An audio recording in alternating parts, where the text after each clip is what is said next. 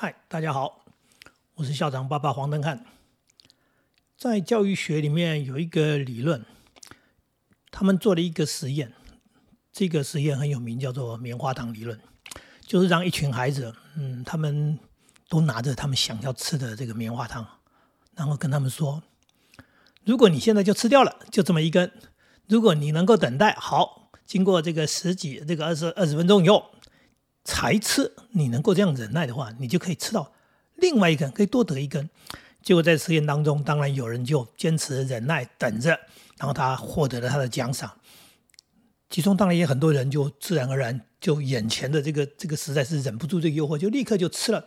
那吃人当然没有得到奖赏，但是重点不在这里，重点是这样的一种人格特质，其实在我们所有人当中确实是有两种这样的人。有一种人他可以等待，他可以忍耐。那有些人他们是要及时行的，他们只要眼前，他们不管，他宁可少得，他也无所谓，因为他经不起眼前这样的一个诱惑。呃，后来研究发现，有控制力的、能够坚持的人，比较容易成功，比较会成功。那也就是说，没办法控制、没办法等待的人，呃，后来在社会上成就是比较低的。那这个棉花糖理论非常有名。最主要要跟大家谈的是什么？是这个自律能力、控制自己的能力。人难免有欲望、有冲动，有很多的我们讲的说，就在这时候想要做什么的。那对于多数人，立刻满足的话是最开心的。哎，因为我就立刻我想要东西，我立刻就得到了嘛。所以多数人其实是属于第一种人，就是我不想等待，我现在就要。那后果？后果是什么呢？那是将来看不到的事情，要等到什么时候啊？讲说将来成功不成功，谁知道将来成功不成功呢？我现在能够享受，我就要享受。啊，其实，在我们养孩子的过程当中，我们在教育学生的过程当中，都在谈这些东西，就是你能不能等呢？你能不能忍呢？那你能不能控制自己放下啊？例如说，例如说，对，心爱的电视节目，我正在看。那我告诉你说停了，不要看了，哎，甚至想说等一下再看。现在我们先做什么重要的事情？不行，哎，不行，我吵我闹。那当然也有很多家长就是有能力嘛，很愿意这个叫做爱的教育，他们都都很错解爱的教育，但是他们很喜欢满足看到孩子快乐的那种样子。所以也也有一个社会新闻说，一个阿妈，她的孙子他很疼孙子嘛，但他孙子喜欢吃鸡排，所以他每天。孩子那个孙子放学的时候，他都准备了一大块鸡排，也就是香喷喷的鸡排就在等待着你。这是什么？这是阿妈的爱心，他喜欢看到孙子开心的吃鸡排的那个样子。当然，孩子也很享受，那能够呃吃到自己心爱的东西，何况哎，何况就是讲我们讲及时行乐嘛，这都那么开心的事情。哎，每天有每天你想吃的东西就在那边眼前等着你。后来，后来当然结局不大好，是说国中的时候，这孩子才十几岁，他竟然就得了大肠癌。这大肠癌这个怎么得来的？那当然根据专家医学医生的说法，就是说，呃，他大量的食用这样的油炸的食物，而且是不间断的长时间这样吃的，所以造成了肠胃道的问题。那当然，我们不是在谈癌症那个这个研究，而是说，呃，事实上有时候不断的去满足人的欲望，让孩子。习惯了骄纵了，也就是说，他习惯于满足快乐，而不能等待、不能忍耐这样的一种个性或者叫做习惯，对他的将来其实不是好事。所以，我们常常、常常、常常就是在这个要求孩子，或者在跟孩子僵持当中，如何让孩子慢慢、慢慢的能够养成自律的自我管理的能力。那这里面已经包含了一种 EQ，嗯。然后也包含了刚刚讲的那种心理的那种意志力，我放弃还是我坚持？那坚持跟放弃，当然这里面的差别很大。如果你鼓励孩子放弃，那是非常容易的，因为人要放弃一个东西，那真是比较容易多了。就所谓的放弃，就是说，哎，我我我不要忍耐，哎，那我立刻这个，呃，立刻要得到。那这样子的一种人生哈的开始，如果从小时候就这样的开始。他当然得到了一些满足，可是我们知道小时候要的很多东西是确实是容易得到的，要一个玩具立刻得到了，要要看一个电视节目，要看一个卡通动画，立刻就得到这种东西。就我们现在的家庭大人来说，是很容易满足孩子，但是不要忘记，孩子在长大，如果我们讲说这个欲望的怪兽，你不断的饲养它，你不断的喂养它，那它就越长越大，越长越大。那代表什么？就是他将来的欲望，哎，对，他需要的食物更多，他的欲望是更大的，那他就变成了一个更巨型的怪兽的时候，你真的能满足他吗？所以有时候在讲说想干不好，想低也要找这个先哈，这是所谓宠爱的部分、溺爱的部分，常常也是在谈这个部分，就是你这种溺爱，你在满足哈孩子的短暂的眼前的快乐的时候，你没有去思考到未来。所以如何让孩子自律，如何要求孩子能够慢慢养成自律、自我要求的自我管理的这种能力，其实是非常重要。我还听过这样的故事，例如说起床这件事情，孩子慢慢在长大。当然，做父母亲的在孩子小时候，呃，为孩子做很多，当从所谓把屎把尿、换尿布、喂奶开始。可是慢慢在长大，长大了到哎学龄的儿童已经都上学了，哎孩子赖床，妈妈每天要叫叫起床，叫一次不够，叫两次，甚至要叫到第三次。那我也开玩笑讲说。哎，因为他知道你会叫三次，所以呢，他都在等你第三次。所以他第一次知道说，哦，这个没关系，等一下妈还会来叫。啊，第二次，哦，没关系，还有第三次。到了第三次，不得不起来，甚至弄到有时候上学迟到了，或者什么事情赶不上了哈。那那那些东西都造成不愉快的经验。可是孩子就变成了一种很依赖的习惯，就是我就想睡觉嘛，我不想起床。类似这样的撒娇也好，耍赖也好，那父母亲真的都没办法吗？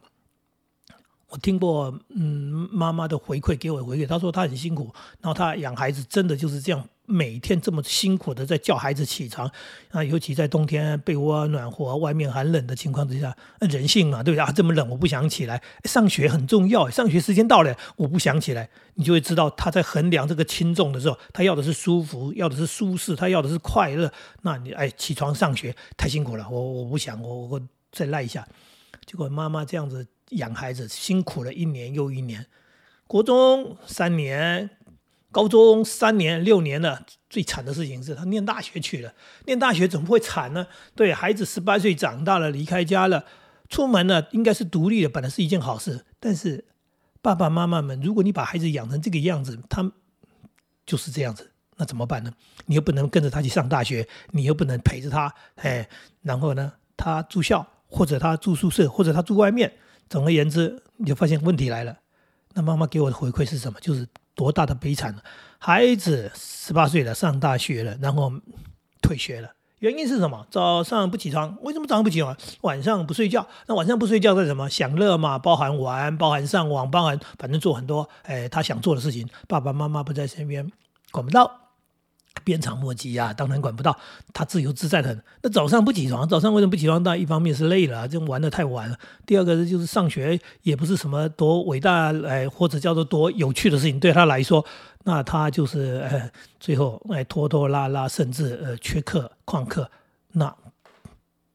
结局来了，台湾的大学非常好考，哎，你不读书，哎，读书不读书，成绩好不好都有大学可以念，因为大学是比学生还多啦。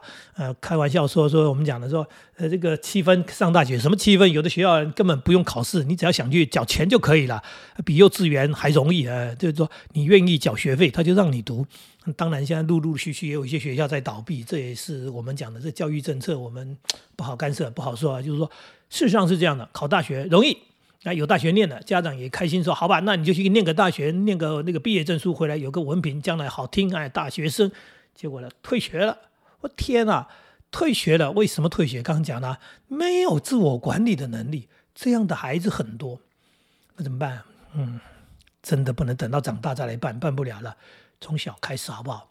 呃，我们的孩子在幼稚园毕业读小学的时候，我们都已经告诉他一件很重要的事情，就是你长大了。哎，对，不是等到读大学才长大。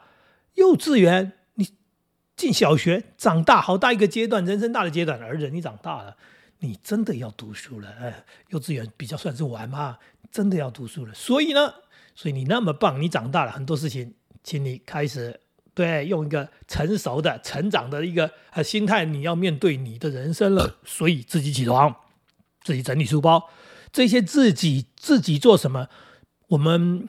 做父母的很多都是代劳做过头了，你做越多，他就越依赖。刚刚讲，他就养成一些不好的习惯，你是不是可以让他自己做呢？你说小学一年级啊，可以了，够大了。我告诉你，以前的孩子更能干，越越没有父母照顾的孩子，我们讲的说他自己越有能力。那现在是照顾多了，所以看起来哈，小学生好像很幼稚。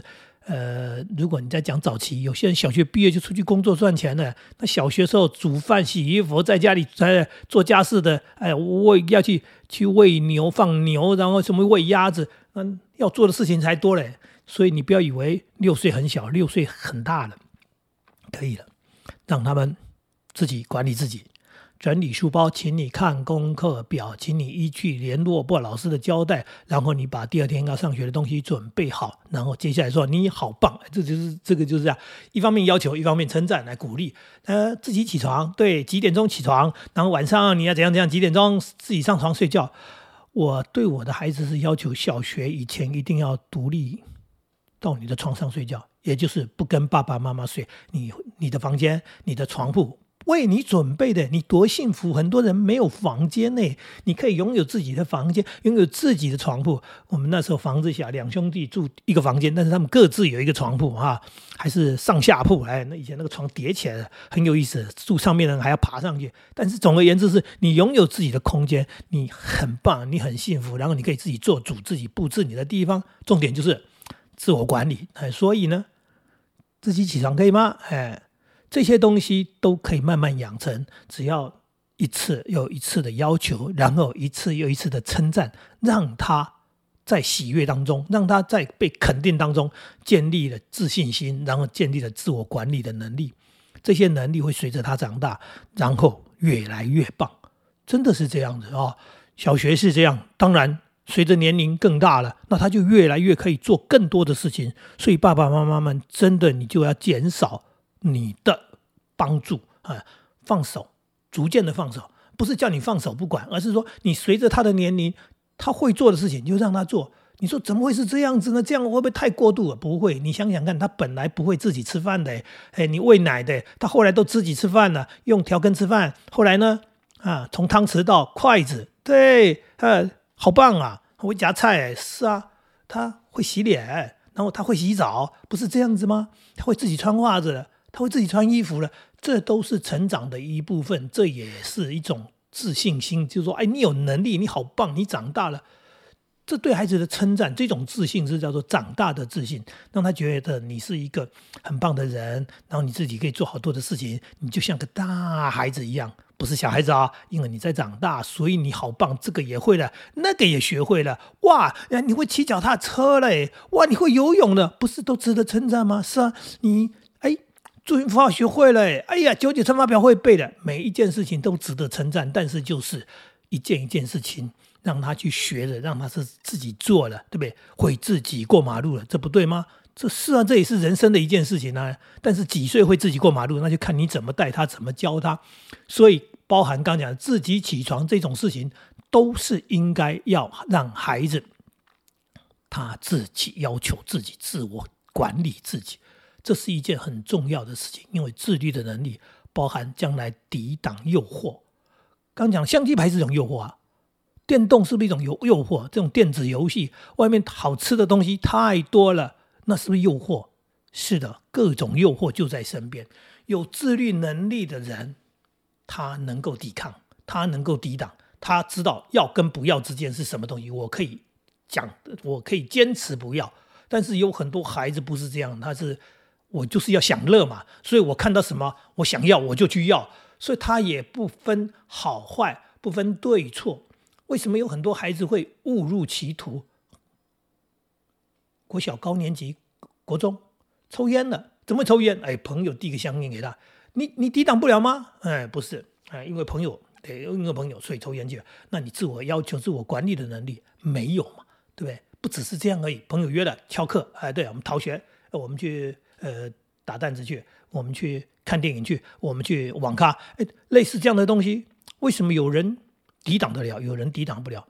所以当我们在讲说我的孩子被朋友带坏的时候，这是我们最常看到的社会新闻，就是每次只要出事情，不管是偷车，不管是做什么坏事，一群被抓的那些国中生、高中生的父母亲出来，每个都讲我的孩子是很可爱的。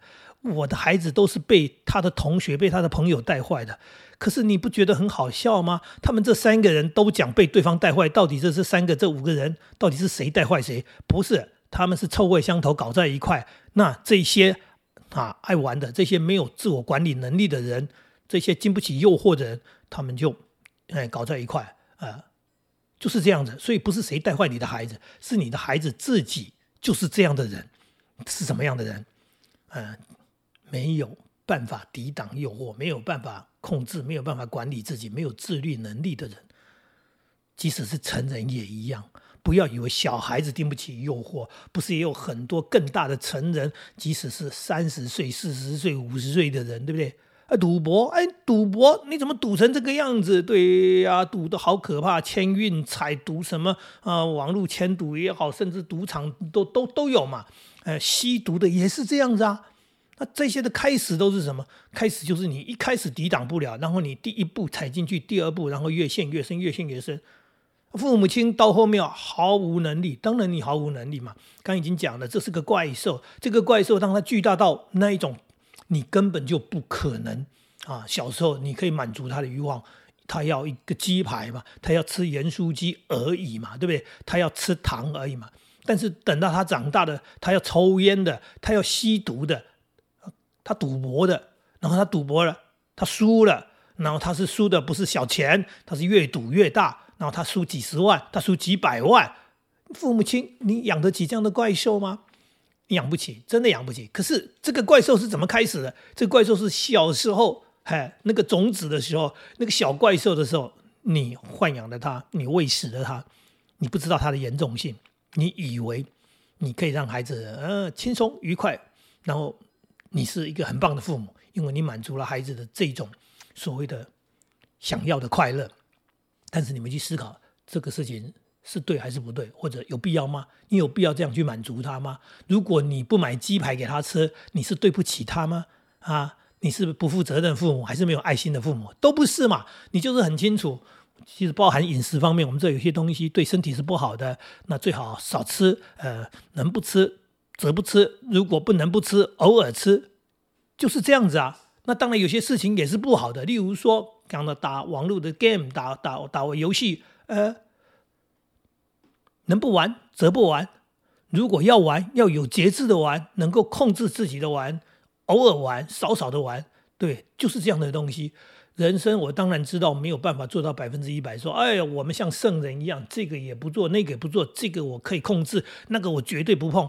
那我也觉得有点难。例如说啊，有时候偶尔吃个泡面，你说哎，泡面对身体不好，我知道啊，我一年吃两包泡面应该还好吧？就就是这样的一回事。就说哎，鸡排刚刚讲鸡排不好啊，那但是我可能一年也只吃了一块两块而已。如果你天天天天，那当然就是哎不得了的一件事情。太长了，那么当然就要那个欲望、那个放纵、那个没有控制的，那这种失控的东西就是很可怕，可怕到后面我们都没有办法面对，我们都没办法抵挡，孩子毁了，嗯，当然整个家都毁了。所以提醒再提醒，自律是一种非常重要的能力。如果父母心里很清楚的话，在孩子小时候就开始一步一步。去要求、去养成他自我管理的能力，从最简单的事情，整理书包，对，自己起床，自己做什么，自己做什么，对，一件一件事情，然后作息时间表定出来，该睡觉就睡觉，对不对？不能为了好吃的东西，不能为好看的节目，不能为了什么东西，然后失去那一种啊，叫做合理的要求。所以我们家。呃，用很最人性的管理，就是平常礼拜一到礼拜五这种上学日子，就是非常规律的戒的很多东西，包含电视节目都戒。但是到了假日可以稍微放松，那这样孩子可以喘气，但是也不会放纵成怪兽。以上跟大家分享，谢谢大家，希望大家的喜欢，嗯。